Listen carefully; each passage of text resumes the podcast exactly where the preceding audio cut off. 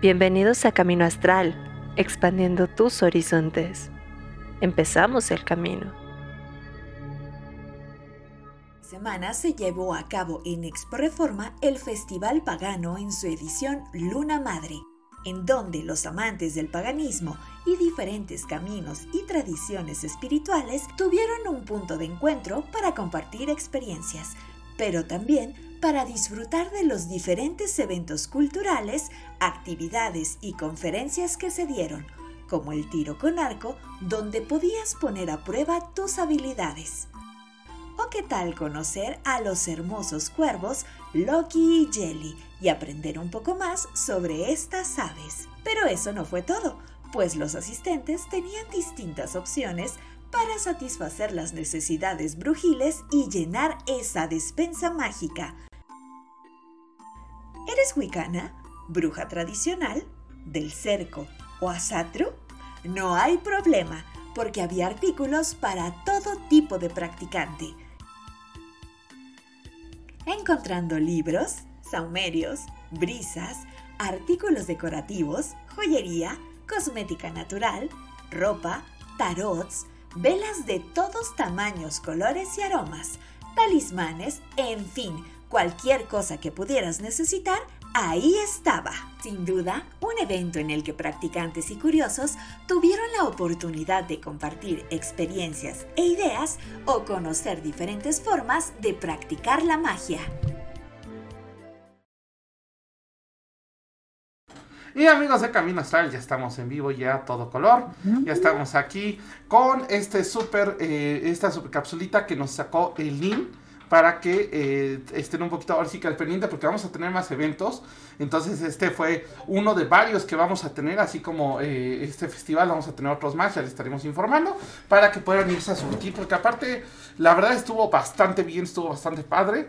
Yo obviamente salí pobre porque me compré lo que, lo que no tenían que comprarme, pero me da gusto haberlo comprado. Hoy, hoy como cada semana voy a ser yo, Richo Sorno, y yo como cada semana estoy bien acompañado con Farita. Farita, ¿cómo estás?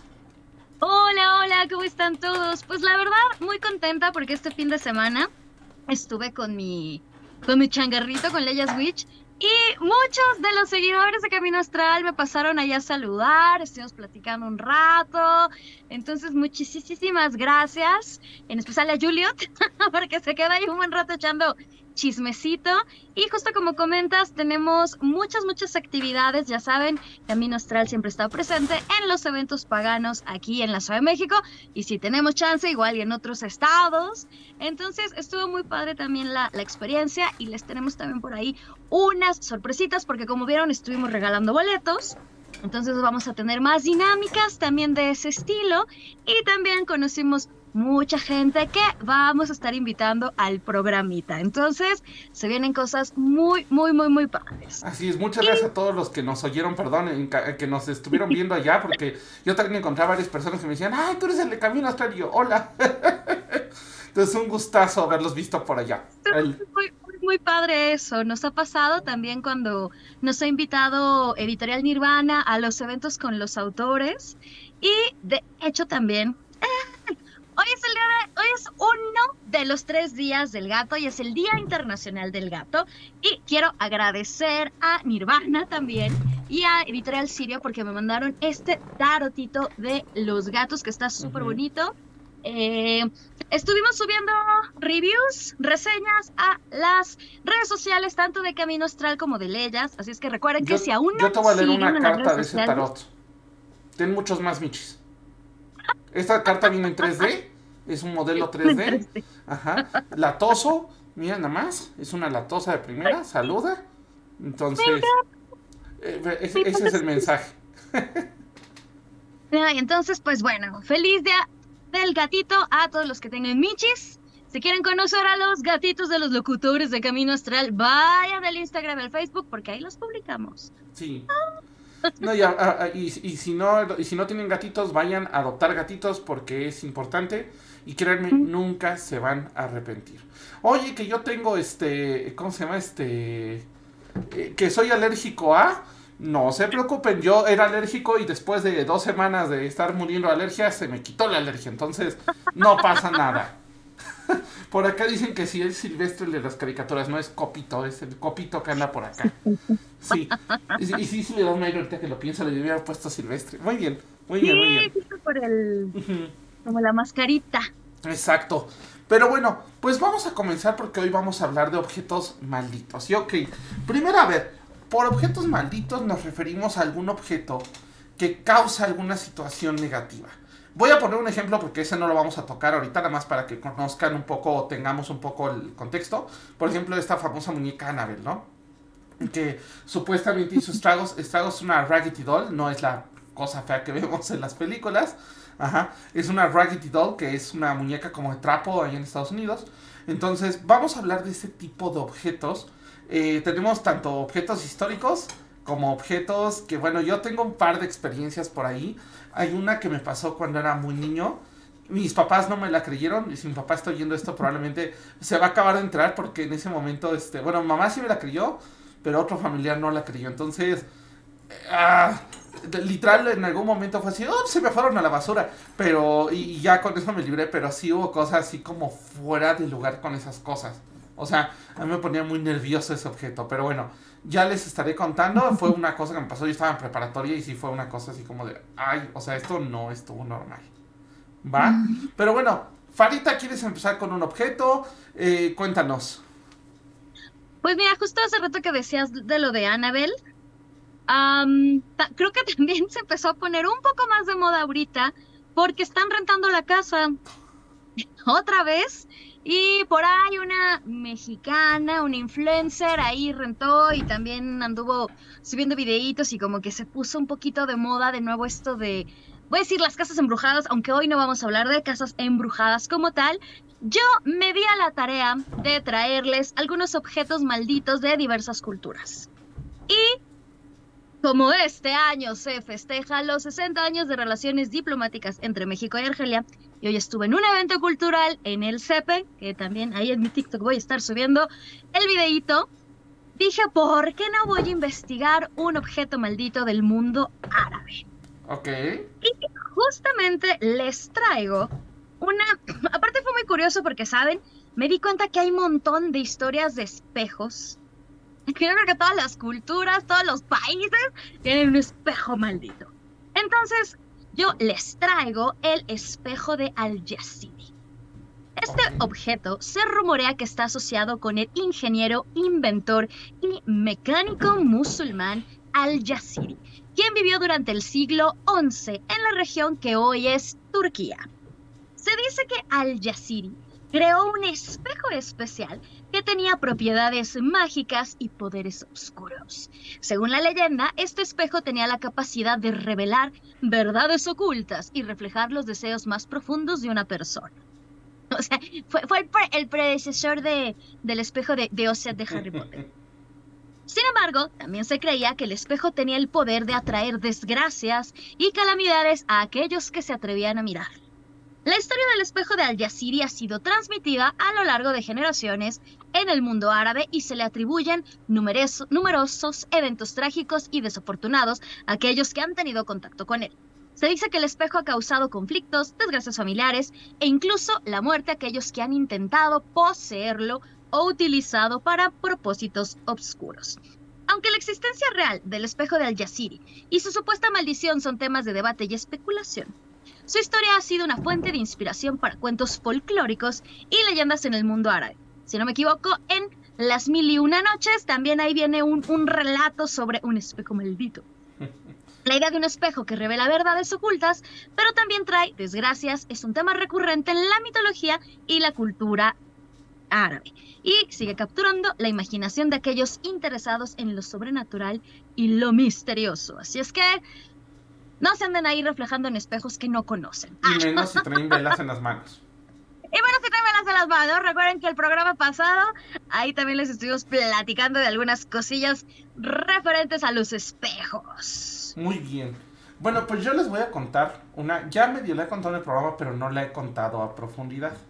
Eh, tengo una, una amiga, que de hecho justamente hace poco acabo de hablar con ella, y ella tiene una cuestión de. e- Ella, ella bueno, el, el- ella tenía su abuelo, su abuela falleció hace relativamente poco, o sea, tiene creo que este, como medio año que falleció su abuelo, pero eh, antes de fallecer el abuelo, eh, falleció otra, otra, otra tía o digamos una hermana de ese abuelo. Entonces, literalmente, el abuelo pues dijo, a ver, pues me voy a traer cosas. Eh, y entre las cosas, porque habían puesto toda una venta de garage. Porque los sobrinos luego, luego decían, ay no, ya, pon toda una venta de garage. Entonces le dijo, ¿cómo? entonces dijo, yo les compro ese sillón, ¿no? Y tenía un sillón que era un love seat. Pero de estos, la verdad, chidos, que, que, que te que te dan hasta masajito y todo, ¿no? O sea, por eso el, el cuate te quería eso. Entonces, pues ya hicieron ahí, pusieron una, una camionetita, se lo trajeron. Pero desde el día que se lo trajeron empezaron a suceder cosas. Porque, y, y eso, ojo, esto no lo había empezado a contar porque lo había contado así muy, muy de rápido. Se llevan el sillón, eh, llegan, eh, están por subirlo a la camioneta. Y cuando lo están subiendo a la camioneta, pues todos están eh, subiendo el sillón, o sea, todos están empujando, ¿no? Y de repente oyen que se rompe un vidrio. Para esto, en la casa donde se lo llevaron, pues no había mascotas. De hecho, la casa la estaban vaciando. Y se rompe un vidrio.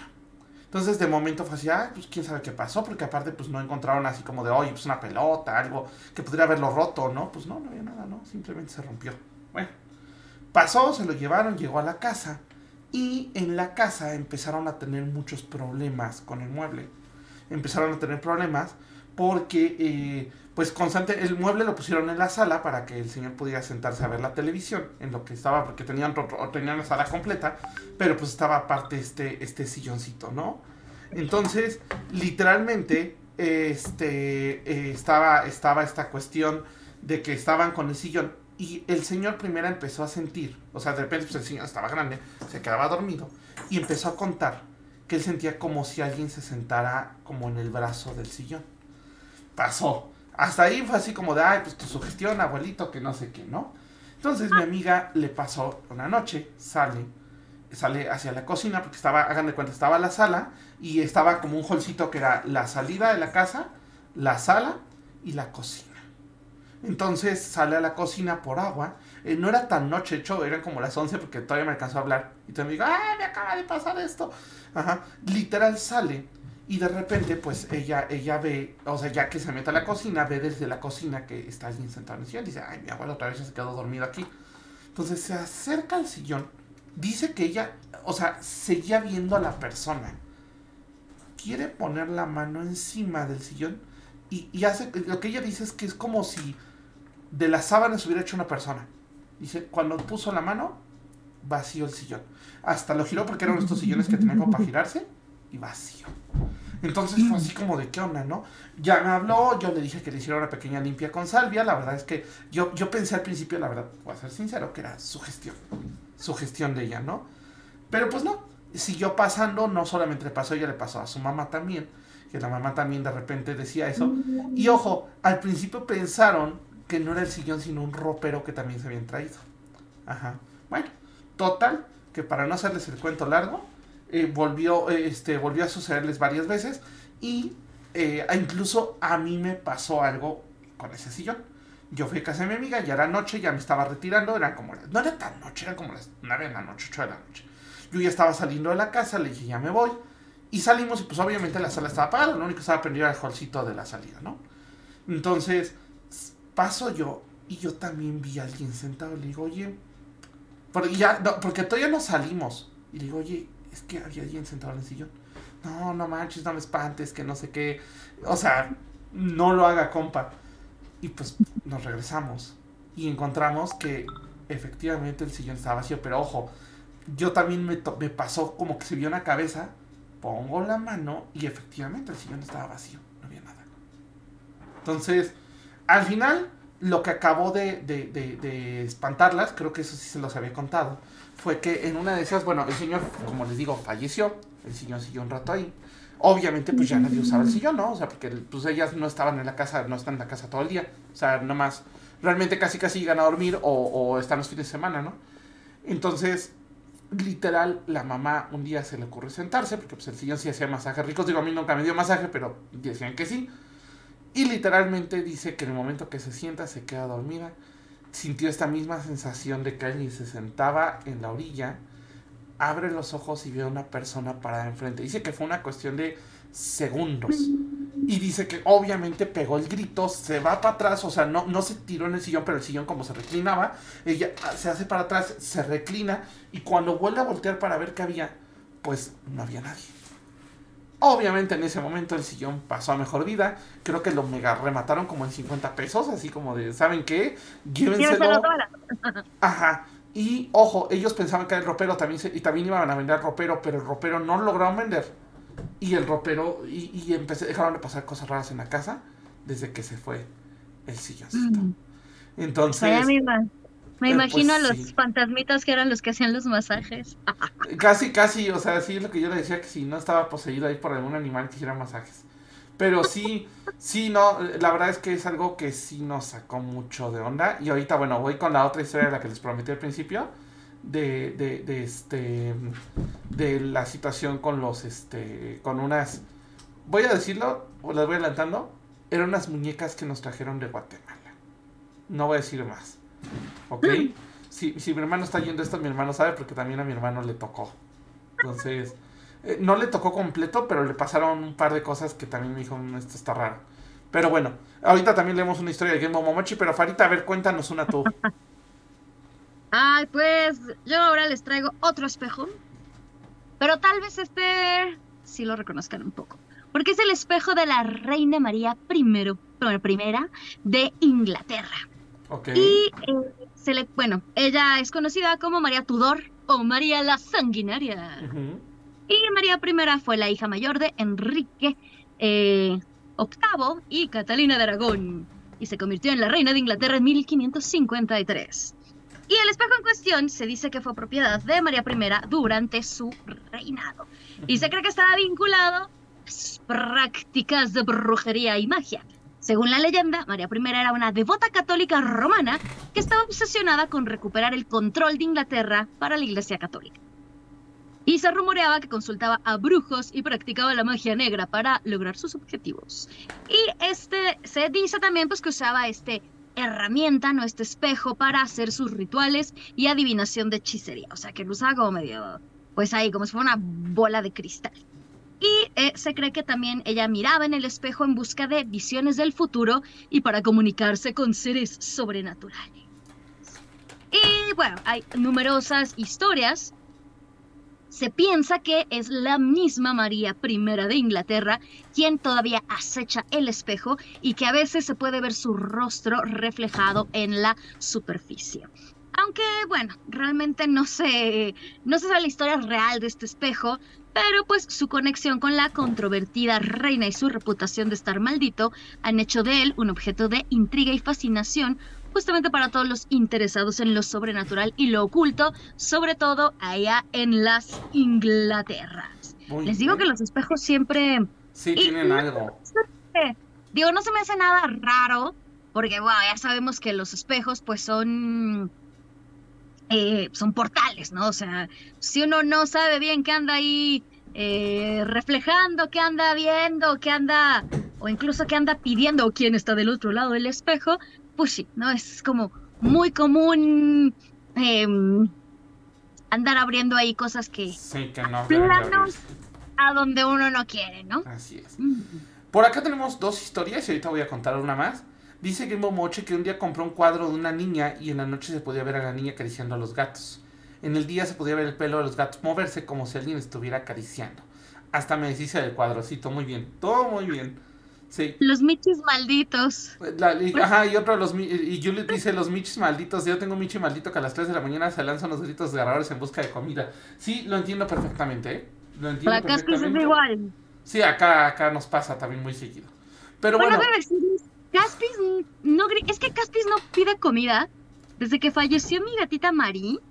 Caspis, pues no sabemos si le dan pesadillas o si se siente sola o qué rollo, pero de verdad de repente algunos días se despierta, pero así como no sé, no sé si le acecha el fantasma de la María o qué rollo, pero si te saca un cohete los chillidos de la Caspis a las 3, 4 de la mañana, ¿no? Pues de verdad. no? Sí. Pero bueno, ahí les va. Pues ahora sí, la historia prometida y también ahorita les traigo otra, pero esa nos pasó con este es José Zamudio, José Antonio Zamudio, de, de lo, de la- la insti- del Instituto Mexicano de lo Paranormal, ahorita hablamos de ella. Este, pero bueno, la primera, pues resulta que a un familiar le regalaron unas muñecas que habían traído de, eh, de Guatemala. A mí, la verdad, a mí me dieron mucho creepy porque, o sea, no eran unas muñecas feas, eran unas muñecas de trapo, de estas que traen como un vestidito clásico, no, no están como muy rellenas de tela, o sea, traen poquita, como poquito relleno, entonces, pues se ven delgaditas. Entonces yo me acuerdo que mi familia dijo, oh, sí están bien bonitas, y las colgó en la escalera, en la escalera de la casa. Entonces yo, yo obviamente, pues para llegar a mi cuarto tenía fuerzas que pasar por esa escalera. Entonces a mí me pasaba de repente como que me daban mala vibra. Entonces así era como medio incómodo, ¿no? así pues te procuraba pasarme rápido. Para rematarla en esa escalera hay un sensor. Y en esa temporada, yo no creo que mi papá se acuerde, pero en esa temporada me acuerdo que mi papá empezó a contar, y también este, este familiar, de, es que de repente se me prende la luz y yo pensé que era el perro, pero pues resulta que el perro estaba acostado junto a mí. Entonces no fue, pues no fue el perro. Ajá. Y en ese tiempo no había michis en casa, entonces pues tampoco pudieron ser los michis, ¿no? Entonces resulta que eh, yo empecé a tener, eh, eh, me cambié en ese, en ese tiempo, poquito después de eso, me cambié al cuarto que daba enfrente a esa escalera. Ese cuarto ahorita es una bodega y daba enfrente. Entonces me tocó que yo en las noches despertaba, mi cama daba, mi cabeza daba hacia la, hacia la, hacia el, hacia el cuarto y por costumbre en ese tiempo nunca cerrábamos la puerta. O sea, yo la verdad dormía con la puerta abierta y no tenía ningún problema, ¿no? O sea, entonces, mandé. No, que eso de, estar junto a una escalera y No, no era puerta. bonito. No De hecho, de hecho te digo una cosa, yo ahorita ya no puedo dormir con las puertas abiertas, ya no. Oh, Siempre en donde bueno, voy, duermo con las puertas cerradas. O sea, no por otra cosa, sino por mi paz mental, ¿no? Entonces, eh, yo me acuerdo que yo en las noches, o sea, hu- hubo una que no estoy seguro si la soñó pasó, pero juro y perjuro haber visto a la muñeca así como limpiándose la cara. O sea, yo abrí los ojos y, dije, porque pues, obviamente, ya sabes, abre los ojos y en lo que se adapta a la oscuridad, yo, yo veía, la, la monita estaba así con los brazos extendidos, o sea, hacia los lados. Y yo veía la muñeca como haciéndose así. Entonces yo, ya saben, ¿no? Pues me saqué de onda, prendí la luz de volada y ya cuando, cuando prendí la luz parecía que la muñeca estaba quieta. Yo, ok, ya la soñé, ¿no? Hubo otra ocasión en donde literal eh, la, la muñeca la empezamos a ver y la empezamos a ver como medio, medio, o sea, yo estaba con los amigos en la pijamada y la empezamos a rara. Entonces a mí se me ocurrió la brillante idea de decir, ay, ¿sabes qué? Quítala y échala por allá. Ajá. La quitamos y el problema fue que en una de esas, como a las 6, 7 de la mañana, uno de mis amigos pegó un grito y yo decía, pues, ¿qué pasó, no? Entonces, pues yo desperté porque aparte yo había dormido medio mal porque me había tocado dormir en el suelo porque pues, estaban mis amigos que estaban prestados a la cama. Y me acuerdo que gritó porque encontró a la muñeca a sus pies de su cama. Yo de momento dije, ay, no seas payaso, de seguro pues me, me la jugaste, ¿no? Me pusiste la, pusiste la muñeca a propósito en los, en los pies, ¿no? En tus pies. No, te juro que no, y la fregada. Total, ese día pues la verdad no nos la creímos. Pero todavía tiempo después, ya ahorita pues mi amigo estaba ya más, más, más adulto. Y pues estábamos acordando de eso y me dice, oigan, les voy a decir una cosa y se los vengo a decir como adulto ya. Yo nunca puse esa muñeca en los pies. No, pues yo tampoco. Y otro amigo que estaba conmigo fue así, yo tampoco. Entonces, la última cosa que fue la que me decidió, que de hecho eh, yo a esta persona ni le avisé, nada más de repente fue así, las muñecas, quién sabe. Así fue así, ¿no? Porque aparte las fui a tirar en el bote de la basura de la prepa. Entonces, literalmente, la última fue que me las cambiaron de lugar porque esta persona no me acababa de creer lo que estaba pasando. Yo le decía, oye, pues tíralas. O sea, yo tengo la teoría, eso es teoría mía después de muchos años, que trataron de trabajar a esa persona y algo le metieron esas muñecas. Ajá. Porque esta persona también era una persona que de repente tenía como muchas malas vibras en algunas cosas y era muy especial en algunas cosas. Entonces, me las cambió de lugar y las sentó, había a- eh, arriba del cajón de la escalera, eh, mi papá colocó como una especie de tabla como para poner como un altarcito, unas cosas así, y ahí las colocó porque eran dos aparte. Ajá. Una, una nunca me tocó que hiciera nada raro y la otra sí. Y en una de esas yo salgo en la madrugada al baño porque era el pasillo, sales al baño y yo regresaba a mi cuarto a dormir. Salgo en la madrugada al baño. No sé por qué, eh, este, vi a la muñeca y dije, ay, o sea, la iba a agarrar, decir así como quítate. Les juro que agarra la muñeca y me dio toques. una muñeca de trapo, no, no podía tener nada. No estaba conectada, no era así como de, ah, pues mira, estaba en algo que le hizo tener estática. No, no, no, estaba en una base de madera. La agarro y les juro que me empieza a dar toques. Yo hasta la aventé, me acuerdo que se me caí por las escaleras. Ajá. Entonces, yo después de ese día, aparte, yo la verdad la dejé ahí, obviamente me tocó regañar al día siguiente porque apareció la muñeca en el suelo y, ay, ¿por qué tiras muñeca? Que no sé qué. Entonces, literal, me acuerdo, yo sí me acuerdo que ese día salí, salí a la prepa, iba con mi mochila y fue así, vámonos a la fregada. Y las tiré. De plano las tiré. Tardaron un rato en darse cuenta que ya no estaban y ah, cuando ya no estaban ya, ay, pues quién sabe dónde quedaron, ¿no? Ajá. Todavía, me acuerdo y debo de admitirle perdón porque teníamos en ese tiempo un Golden y le eché la culpa al Golden de que, ay, pues seguro el Golden se las tragó, ¿no? Pero, porque aparte era un perrito muy destructivo. Pero bueno, entonces, literal, pues ahí tienen la historia. Ahorita les cuento la que nos pasó con este Samudio, justamente. Ya iremos platicando porque aparte también por ahí tengo que analizar todo un video, no he tenido tiempo, pero de una última entrevista que tuvimos con Samudio tenía unos cuadros por ahí y según el público nos dijeron que se estuvieron moviendo. Entonces un día vamos a echarle un análisis a ese video a ver si logramos encontrar algo. ¿Va? Por acá tenemos un par de historias. ¿Quieres leerlas tú, Estefarita? Ah, son espejos.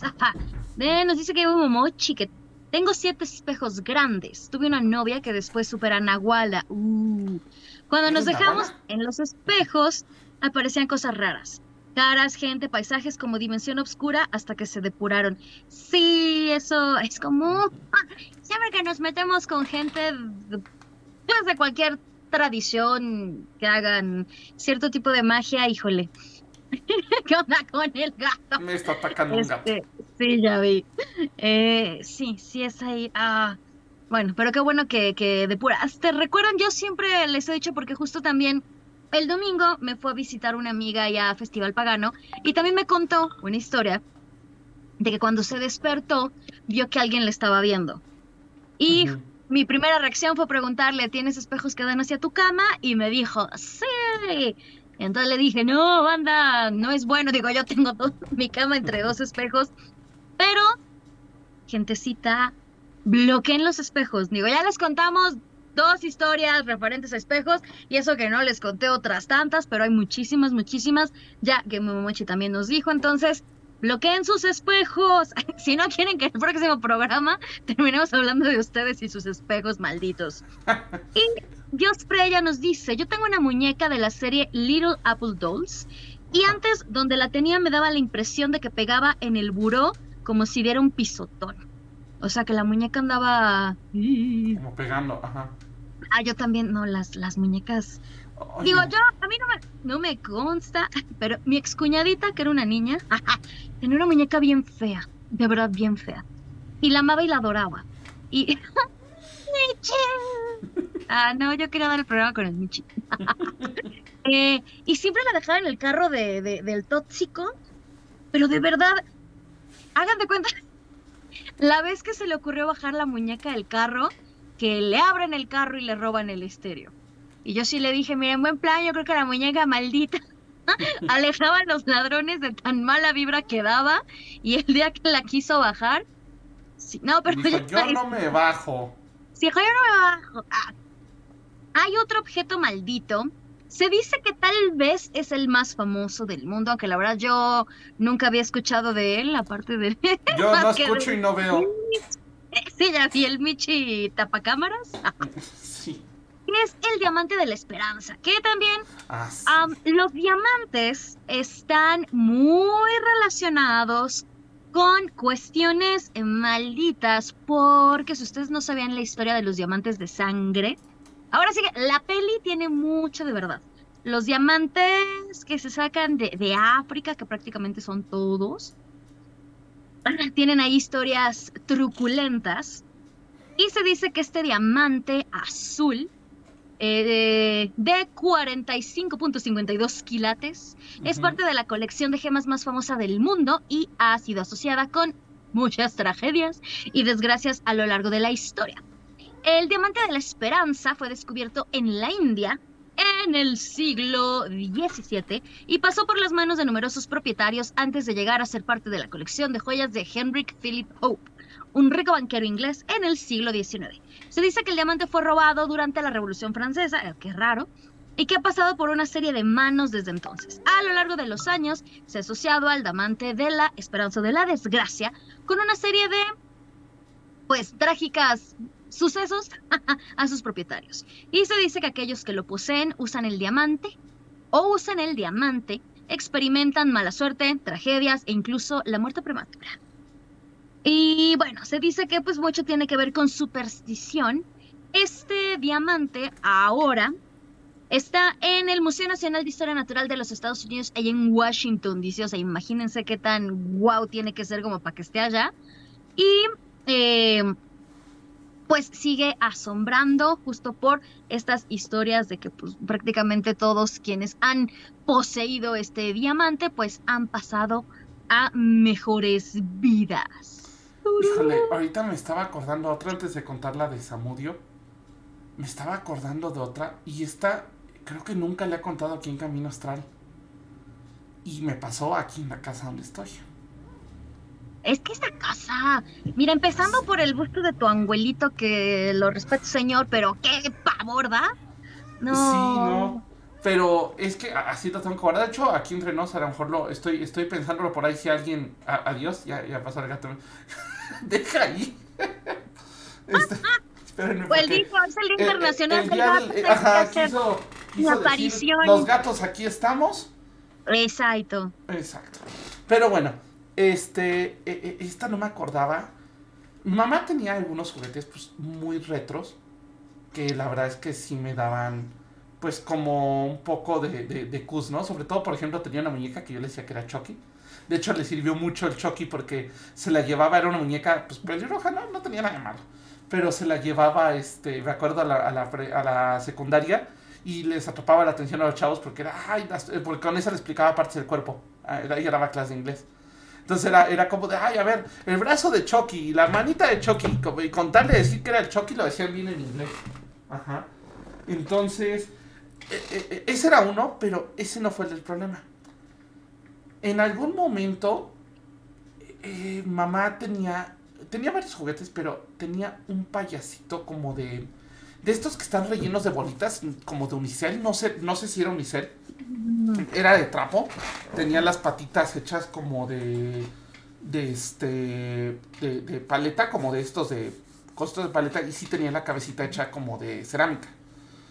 Eh, literal. Eh, eh, yo no sé qué pasó con ese payaso hasta la fecha. Ahorita es lo que estaba pensando. ¿Dónde quedó ese payaso? Porque no lo he encontrado en las cosas de mi mamá. No sé si se habrá roto en alguna remodelación y lo habrán tirado los inquilinos o si se lo habrán robado en las últimas veces que entraron a la casa. Les digo que como la casa estuvo un tiempo eh, deshabitada, pues los amantes de lo ajeno entraron varias veces, ¿no? Entonces, eh, pues hubo muchas cosas de mi mamá que pues yo no, o sea, yo recuerdo porque las vi de niño, pero pues se perdieron por tanta gente que se metió, ¿no? O sea, desgraciadamente, pues eh, es una triste realidad que tenemos aquí en Ciudad de México, ¿no? Pero el payasito a mí nunca me dio buena espina. Pero donde me acabó de fregar durísimo fue que las últimas veces que vine a la casa, antes de rentarla, el payasito estaba en el cuarto de aquí enfrente en un librero. Ajá. Entonces, eh, yo me acuerdo que yo tenía la costumbre de ponerlo en una poción, o sea, lo dejaba en un lugar y ya. Porque muchas veces mi mamá iba a la casa a recuperar cosas. Entonces, este, o sea, de que, ay, necesito ropa, necesito esto, pues veníamos a la casa a sacar cosas. Y el payasito, yo empecé a ver algo raro, porque yo lo dejaba en una pose y me fijaba muy bien qué pose. Y empecé a ver que se movía. O sea, que lo dejaba hacia atrás y lo encontraba hacia el frente. Lo dejaba del lado derecho y lo encontraba del lado izquierdo. O sea, cosas de ese tipo. Pero la última, de hecho es lo que... Por eso estoy, estoy ahorita acordándome. La última vez, cuando vine, cuando recién le iba a rentar a los inquilinos la casa, pues vine a que vieran la casa, porque tuvimos por ahí un trato y se les dio una ventaja para que arreglara la casa, porque la casa estaba en ese tiempo en muy malas condiciones, estaba cayendo el techo, había cosas muy mal. Y literal, lo que me impresionó fue que la muñeca, bueno, el payasito, literal, las marcas de polvo ya marcaban pasitos. O sea, en el, en, perdón, en el mueble en el mueble. Este, estoy tratando de contar una historia de terror, sí. Este, En el mueble, este, literal, me acuerdo, o sea, estaba marcado el polvo de donde había dejado el payaso, pero el payaso hace cuenta que se veía así como si... Y, y, se ve que se había tardado un rato porque había marcas de polvo en los tres, obviamente con diferentes eh, cantidades de polvo. Entonces, pues sí, esa, esa, esa, esa vez no lo pude explicar de ninguna manera. Y sí me acuerdo que cuando la inquilina llegó también lo vio y se me quedó así como de, oye, ¿y esto? Incluso no si lo tiró ella, la verdad. No la culparía. Si la tiró no la culparía, pero ese payasito, híjole, sí, sí, sí me daba mucha cosa y hasta la fecha ahorita se me puso la piel de gallina nada más de pensar en dónde habrá quedado. Quiero pensar que ya no está en esta casa.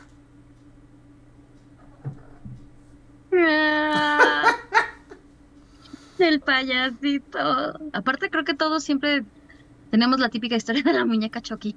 sí. Porque la muñeca que yo les decía hace rato también le pusimos la Chucky. La Chucky. Te vas a llamar ahora la Chucky. Vas a ser la Chucky. Chucky.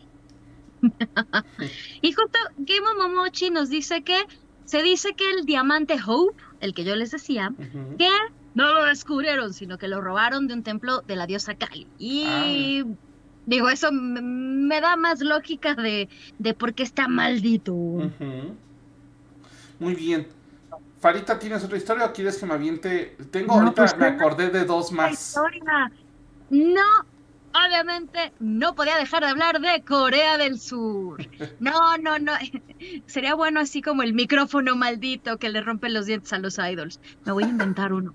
Pero les traigo em, el Chonyo Guishin, que se traduce como fantasma de la dama azul.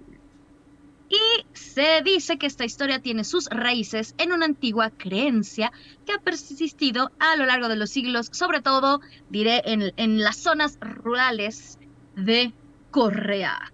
Se dice que la Dama Azul es una estatua tallada en madera de una joven vestida con el hanbok, que es la ropa tradicional coreana, con una expresión facial tranquila pero inquietante. La estatua se dice que está poseída por el espíritu de una mujer que murió en circunstancias trágicas. Y la leyenda cuenta que aquellos que poseen la estatua o entran en contacto con ella experimentan una serie de eventos desafortunados y encuentros sobrenaturales. Se dice que la estatua trae mala suerte eh, y pues bueno, enfermedades a quienes la poseen. Y em, de hecho, en Corea del Sur es muy famosa esta historia. Han hecho eh, obras de ficción, películas de terror, relatos folclóricos, seguro van a ser algún musical por ahí. Eh, porque de hecho no se dice como exactamente dónde esté la, la, dama azul, ¿no? Aparte de que creo que también todas las historias, digo, todas las... Em, todas las culturas tienen una historia así eh, de, bueno, ah, no, es la dama del lago. bueno, la tanto estar en el lago se, se hizo azul, pero pues la dama azul es de esas estatuas que uno quiere evitar en Corea. Bueno, y ahorita me acordé de dos historias. De hecho, estas me las contaron en catedral. Tuve un alumno que trabajaba en catedral de becario. Y en catedral hay un buen de historias de esto, pero hay dos en específico. Hay una que voy a contar es un lugar al que no cualquiera tiene acceso. Yo esa vez me dieron acceso de manera especial. Eh, la primera, pues se dice que, eh, de, hecho hay una, hay un, este, hay un monje que está enterrado ahí en, la catedral. Ya ven que a los lados de catedral está, este, de hecho creo que está eh, Ignacio Allende y hay varias personas como de política general. Pero hay uno que dicen que se mueve porque es un traje de monje completamente, o sea, está guardado dentro de una caja y se dice que de repente se ve cómo se mueve el traje, como si alguien tratara de ponérselo encima. Esa fue una. Pero el otro, que fue el que me impresionó, bueno, como ustedes saben por historia, debajo de catedral está el templo de la luna. Ajá. Está el templo de la luna. Y no se ha podido destapar porque primero recordemos que catedral de entrada se está hundiendo. De hecho, para los que no saben, dentro de catedral, en medio de catedral hay un péndulo para ver qué tan hundido y qué tan de lado se está yendo porque cada año se hunde como 5 centímetros aproximadamente. Ajá. Entonces, digamos que tienen ahí su péndulo para ver qué tal. Y sí, de hecho, si ustedes ven el péndulo, el péndulo ya está como así. Ajá. Pero eh, lo que me llamó la atención es que tuve la oportunidad de bajar. Eh, eh, si ustedes bajan como dos pisos abajo de catedral, está el templo de la luna. Mm, o sea, se ve. De hecho, puedes ver la parte de arriba del templo. O sea, clarito. Y de hecho están, pues, para ser un templo que está debajo del agua, está en excelente estado. Me impresionó. dependiendo de la época, puedes bajar o no puedes bajar, porque dependiendo de la época, si hay sequía, se va, digamos, agotando el agua y puedes bajar más.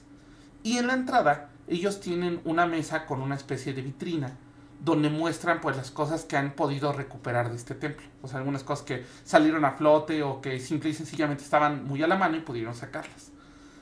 Y pues entre las cosas que pueden recuperar está un libro, no un libro, es como una especie de manuscrito que se rescató de este lugar. Y también están unas cuestiones de armas y, cuchillos de obsidiana y demás. Y un escudo, de hecho sí me acuerdo que estaba el escudo. Me estaba contando mi alumno que el problema más grave ha sido este manuscrito. Porque dicen que cada vez que han agarrado el manuscrito, una tragedia le pasa a la catedral. Ajá. Ejemplo, dicen que cuando, que alguna vez que agarraron el manuscrito se cayó una de las campanas. Que alguna vez que, agarraron el manuscrito una persona se mató literal eh, tratando de pues llegar más abajo del, de lo que está en, en, este abajo del de templo. Se dice también que en algún momento eh, toda la parte de abajo del templo está recubierta de, de, cemento, justamente para reforzar y que no se haga un deslave y que no, digamos que se acaba de derrumbar eso ahí. Entonces, por ejemplo, eh, dice que les pasó que una persona literal se le cayó un cacho de cemento en la cabeza y pues que casi se muere.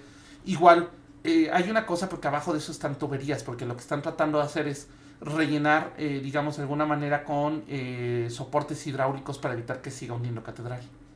Entonces, está lleno de eso y también que varias veces de, cuando alguien llega a agarrar el manuscrito, o sea, el manuscrito está en la, cajita y de hecho, de hecho sí te pone ahí prohibido agarrar lo que está dentro de esta caja. Obviamente, aparte que pues, son reliquias históricas, porque pues literalmente dicen que la última vez que alguien agarró, que alguien ignoró la regla y agarró el manuscrito, que también se tronaron dos de los soportes que tenía catedral, casi que se reventaron, que nadie entiende por qué, pero explotaron, así, tal cual. Entonces, pues esos son, creo que estos malditos. Yo la verdad sí sería la idea, digo, sé que no, no es como, ah, sí, quitamos catedral y ya saquen el templo. No, entiendo que, que, que no es tan fácil. Pero sí creo que estaría interesante que realmente el gobierno se fijara en hacer una expedición buena a, este a, ahí, o sea, en ese lugar. Ajá. Que realmente le invirtieron una lana para tratar de sacar cosas. Porque estoy seguro que hay unos super tesoros allá abajo. Sí, va. Pues todo el centro histórico, ¿no? De hecho, aparte de los eh, arquitectos e ingenieros civiles que están ayudando en Catedral, son nada más y nada menos que neerlandeses, porque como Países Bajos está construida en la mitad eh, sobre el nivel del mar, diré pues si son expertos en, sacar cosas debajo del agua. sí, eh, porque de hecho lo que se propuso, que fue lo que se hizo, fue hundirla a la par porque se estaba hundiendo como hacia en medio. Entonces eh, se iba a derrumbar por completo y lo que se hizo, que fue la mejor opción de todas, fue hundirla a la par. por eso es que Catedral está hacia abajo, pero de Tacho también hay muchas historias de catacumbas. Hay que ir allá a hacer. Pues estaría bueno. Hay, si buscan, en algunas ocasiones, en algunas fechas, no en todas, bueno, de entrada el recorrido de catedral lo puede hacer cuando quieran y es muy interesante porque sí te cuenta muchos datos históricos, está muy padre, sean paganos o no paganos, creo que a nivel histórico vale mucho la pena. sí, yo acabo de ir en diciembre y... Pero, por ejemplo, yo recuerdo que esto fue, me parece que fue en junio, porque me acuerdo que hacía un calor de la fregada.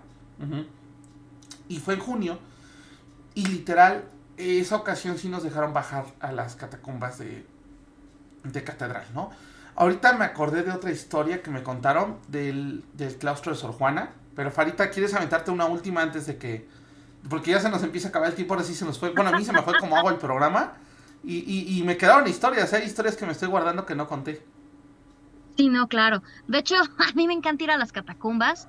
En, en Francia, por ejemplo, es muy común las, las catacumbas y sí se siente un ambiente ahí medio... Uh, pues eh, eh, platicarles, aunque seguro ya, ya conocen, ¿no? También otra de las famosas, yo creo que de hecho es como la más famosa, la momia de Tutankamón. Que, eh, pues bueno, ¿no? Ya saben que murió siendo adolescente y es un faraón egipcio de la dinastía 18. Se dice que fue del 1332 antes de la era común o 1323 antes de la era común y que su tumba fue descubierta en 1922 por el arqueólogo británico Howard Carter, que además estuvo financiado por Lord Carnarvon. Carnarvon. Ay, perdón. Y bueno, dentro de todas las cosas que pasaron, pues bueno, se abrieron los sellos de los sacerdotes, habían colocado 3200 años antes, ¿no? Ya saben, pues irrumpieron así como de, pues aquí ya llegó Juan Camenel, aparte pues se tomaron montones de fotos y Lord Carnarvon eh, sufrió de una sorpresiva neumonía que terminó con su vida. Eh, se dice que había recibido la picadura de un mosquito que al infectarse había grabado. ¡Ay, Michi! Y pues también sabemos que prácticamente todos los que participaron en este saque, y y Rich ahí, ¡uh! Sí. la cámara maldita, ah, eh, pues fallecieron también, eh, se dice, eh, si no me equivoco, de hecho la, la peli, la de una noche en el museo también, creo que es una piedra egipcia, ¿no? La que, la que los hace cobrar Eh, cobrar vida. ajá, sí, sí, sí. Y también, si no me equivoco, creo que es la una de las máscaras de oro que tenía Tutankamón, que está en el famosísimo British Museum, también tiene historias. Se dice que mucho tiene que ver porque como había estado encerrado, pues realmente las maldiciones se deben a hongos veneno. Bueno, a hongos, a pues eh, digo, no así, digo, algunos sí, y yo sí creo que sí, que obviamente digo, siendo Tutankamón y, y en el antiguo Egipto, que se creían todas estas cuestiones mágico-místicas, mágico-místicas, misteriosas, ocultistas, pues sí, seguro habían hecho ahí dos que tres maleficios, pero pues también tiene que ver con cuestiones, ahora sí que de la biología y la bacteriología, sobre todo porque a la entrada de la tumba se encontraba una descripción que advertía sobre la maldición del faraón de Tutankamón. Ok. Y, ah, bueno, hay, hay- montón de, de historias y sobre todo porque como saquearon toda la tumba y se repartieron ahí los, pues sí, los hallazgos entre pues varios países, pues también hay varias eh, historias sobre los museos y las piezas, sobre todo egipcias, bueno, y también mayas. Así es. Pero ya eso dará pie como para otro programita. Bueno, pues, eh, híjole, es que yo tenía como tres historias más todavía, pero voy a contar una última para cerrar. Esta eh, eh, pasó en el claustro de Sor Juana. Yo tenía una expareja que trabajó muchos años en el claustro de Sor Juana. Entonces, eh, eh, antes de andar conmigo, pues anduvo con una. Este, sí, ya saben que me están atacando la casa. Este. Este. Te brinque. No lo dudes, ¿eh? De hecho, la voy a tener que quitar de ahí porque. Vente. Ven, ven, ven. No, no tires, no, espérate, vas a tirar cosas. Los objetos males. Sí, los. No, más bien son los michis malditos. A ver, véngase para acá. Ay, bueno. Entonces, eh, literal, yo tenía este. eh, tenía esta pareja. Y esta pareja, antes de, de andar conmigo, anduvo con un chico que se encargaba de arreglar las, las tumbas. Recordemos que dentro del claustro de, de Sor Juana aún están, eh, está un monasterio. De hecho, lo puedes ver por fuera. Aún está el monasterio. Y recordemos que pues las monjas que ahí fallecieron, ahí siguen. De hecho, si no estoy equivocado, y ahí sí lo digo un poco al aire porque no, no sé si mi dato está correcto. Según yo, Sor Juana todavía está ahí. O sea, el, el cuerpo de Sor Juana, según yo, todavía está ahí. Eh, ahí. Ahí será cuestión de ver. Pero el punto es que eh, ellos estaban como encargados de, pues, de, de- de va- llevar orden y ver quién estaba ahí, o sea, qué monja era, darles cuidados, pues en el sentido de conservarlo históricamente hablando. Ajá, o sea, de conservarlo porque pues es al final de cuentas patrimonio, o sea, aunque es una universidad privada, es patrimonio de la humanidad y patrimonio del país histórico. Entonces, eh, uno de los chicos pues se le ocurrió llevar a esta chica al- a donde estaban las monjas, obviamente pues estas mo- monjas por el, cuestiones de humedad ya están momificadas. Ajá. Y pues se le ocurrió andar jugando con la cruz de una de ellas. Entonces dice que esa noche eh, el chico este se llevó la cruz porque aparte la tenían que limpiar. y no tenían ahí pues los, digamos, las cosas correctas, entonces la llevó, pero en lugar de dejarla en la universidad, espérame tantito, que uno tratando de contar historias y estas no están quietas, este, en lugar de dejarla en la universidad se la llevó en la mochila. Entonces, pues, eh, esta chica, al día, eh, toda la noche dice que estuvo teniendo pesadillas, y ella jura y perjura que en la noche le apareció una monja en su cuarto. Y toda la noche estuvo soñando con monjas. Pasó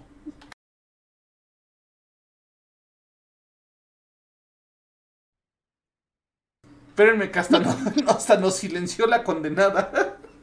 Pues mira, yo lo que ahí te vuelves a acomodar. Ya. Eh, justo encontré que en 2015 eh, trasladaron los restos de Sor Juana Inés de la Cruz, conocida como Fénix de América y décima musa, al exconvento de San Jerónimo. Ah, mira, esa no me la sabía. Bueno, qué bueno. No, pero esto fue antes de eso, o sea, tuvo que haber sido antes. De todas maneras, se llevaron, te digo, el punto es que se llevaron en el sotocoro del auditorio Divino Narciso del templo de... Ah, no, el templo de San Jerónimo está en la Universidad del Castro de Sor Juana, según esta cosa. Bueno, entonces se llevaron la cruz. Ella toda la noche estuvo soñando pues con monjas. Dice, ella jura y perjura que en algún momento vio una monja medio dormida en su cuarto. O sea, ella despertó y estaba ahí la monja parada. Literal, dice que a las... Ay, perdón, es que me cayó un gato y me cayó con las uñas. Este a las 6 de la mañana dice que, ella, pues en ese tiempo ya saben, apagabas el celular en la noche. Ajá. Ahora ya el celular se queda 24 horas prendido, pero apagabas el, celular en la noche y ella apagaba su teléfono y dice que en la mañana prende el celular y así como 20 mensajes del vato.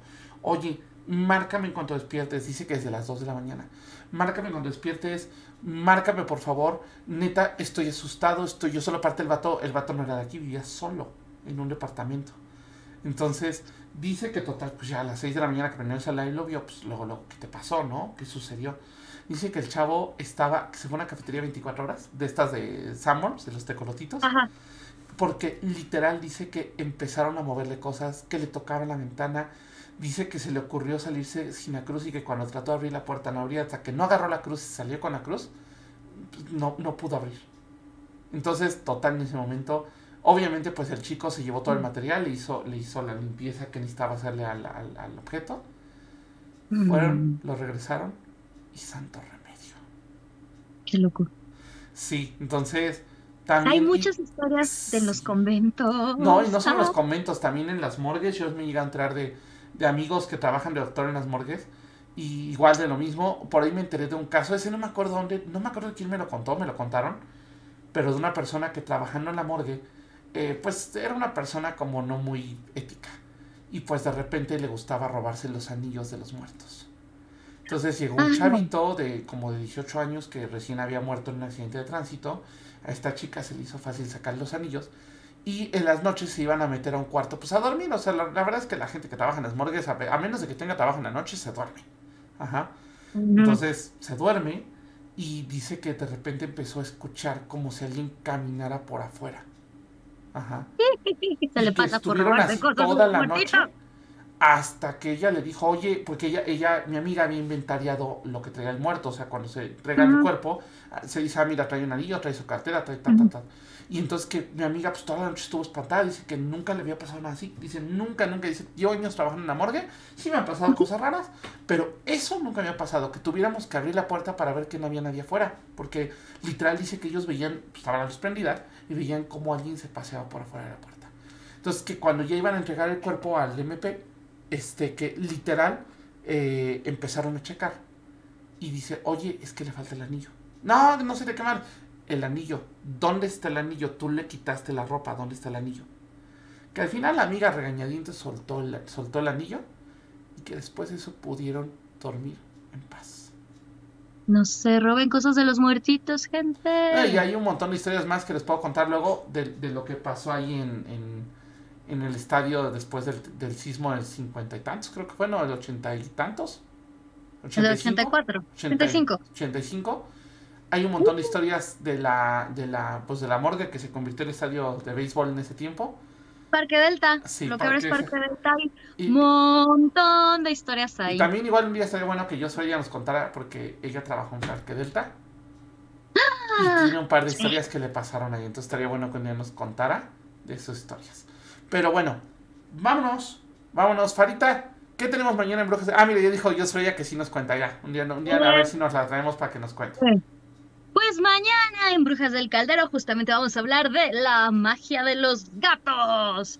Vamos a estar ahí con Michis, Michis, Michis. También les vamos a dar algunos ritualitos de cómo proteger a los Michis. Vamos a hablar de tarot de Michis. Este, Michibel. mañana es Michiércoles. Entonces vamos a estar Michiércoles. Qué mal chiste, Fara, qué mal chiste, pero está bien. Solo porque soy. a las 8 de la noche aquí en Twitch. Muy bien. Excelente. Yo ya tengo mi Michi preparada para oír el programa. No me di cuenta. no, si todo el programa ha estado, ha estado dando lata. Les recuerdo, porque ya les había comentado que este año sí voy con todo en los bazares, gentecita. El 2 y 3 de marzo voy a estar en Bazar Abracadabra. Esto es en, si no me equivoco, es Colima 267, en la colonia Roma, muy cerquitita hacia a la vuelta de Metrobús Durango. 2 y 3 de marzo, no sé qué dije. 2 y 3 de marzo en Abracadabra Bazar. Igual ahí en Leyes Witch pueden encontrar toda la info porque pues todos los meses y casi cada dos meses, dos semanas, perdón, voy a andar ahí en Bazarcillo. Eh, la vida mágica pagana. Excelente. Pues yo, eh, en este caso, recordar eso. Espero ahora sí hay Astral Gaming. Desgraciadamente tuve un tema familiar este fin de semana y no pude hacer Astral Gaming. Pero espero esta semana tengamos Astral Gaming. Ahora sí, yo sé que les llevo prometiendo jueguitos de terror. Entonces vamos, vamos a tenerlo. Aparte, tenemos que ponernos de acuerdo con Fara. Ay, para. Ay, perdón, es que ya me ganó el. Sí, ya, es que aparte del fin de semana sigo desvelado. O sea, la verdad es que sigo, sigo desveladón. Y este, pues bueno, ¿qué, les puedo decir yo? Pero pues eh, adelantarles un poquito porque creo que por acá teníamos un calendario que nos aventamos de Camino Astral. para ver qué viene la próxima. Ah, pues tú, tú lo tienes, Farita, tú te la sabes. Recuerden que 5, 6 y 7 de marzo es el primer congreso de Witch Talk aquí en la Ciudad de México, en la ENA, la Escuela Nacional de Antropología e Historia.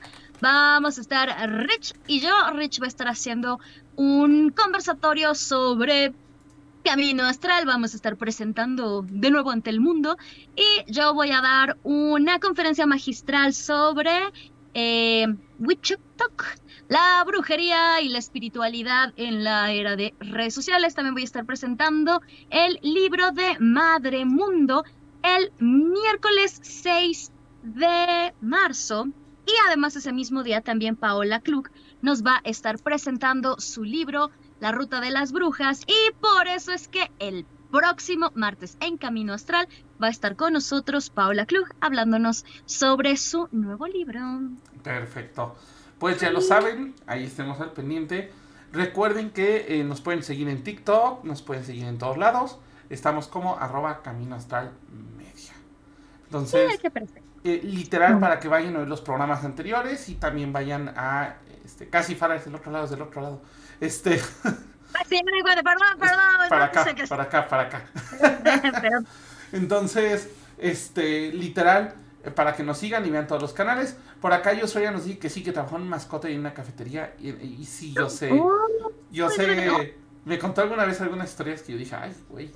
Y sí, yo he oído de mucha gente que ha trabajado en Delta, unas historias de terror. De hecho, eh, ahorita está poniendo muy de moda que los guardias suban luego las historias de lo que les pasa y pues sí, es, es, es interesante de repente. Entonces... Yo creo que debemos hacer un programa de lugares malditos en México. Sí, no. Entonces, pues literal para que igual eh, vayamos ahora sigue platicando. Pues nosotros nos vamos. Esto fue Camino Astral. Recuerden, próxima semana vamos a estar hablando con Paula Klug. Eh, y de momento, recuerden, bien importante, adopten mis velas. Todas tranquilas. Ustedes ignoren que me dio la todo el programa. Ya se durmió, ya se mimió. Y la otra también creo que anda por acá ya bien mimida. Sí, pues ya acabó el programa, ya para qué molestan. Sí, ya, ya para qué. Entonces, pues nosotros nos vemos el próximo martes. Mañana Brujas del Caldero. Sábado esperemos ahora si Astral Gaming, si no pasa nada. Astral Gaming por acá, por Twitch, ¿vale? Vamos a estar jugando juegos de terror. Por ahí tenemos unos que compramos que no hemos estrenado, así que ya estaré Yo quiero contando. jugar. Y este fin sí tengo tiempo. Ah, perfecto. Puedo. Pues ya jugaremos también. Aprovecho porque olvidé salud, mandar saludos a, bueno, mi papá que lo está escuchando. eh, a Lisa, Katy Spirit, eh, Eitades, Donk, Drasnat, muchísimas gracias. Gembo Momochi, también muchísimas gracias. I Create and Destroy This World. Órale, eso está muy, muy este, apocalíptico. Eh, gracias también a Marsink, a eh, Robo, Robo, Robich 20, Rocon, Sukok- Sukoxi, Tarsai, a Juliot y ZBGN. Muchísimas gracias. Recuerden, por favor, síganos en, en Twitch. También ayúdenos siguiéndonos en Twitch y en diferentes este, plataformas. Muchísimas gracias. Esto fue Camino Astral. Bye bye. Ay, ya perdí el cerrar. Bye bye.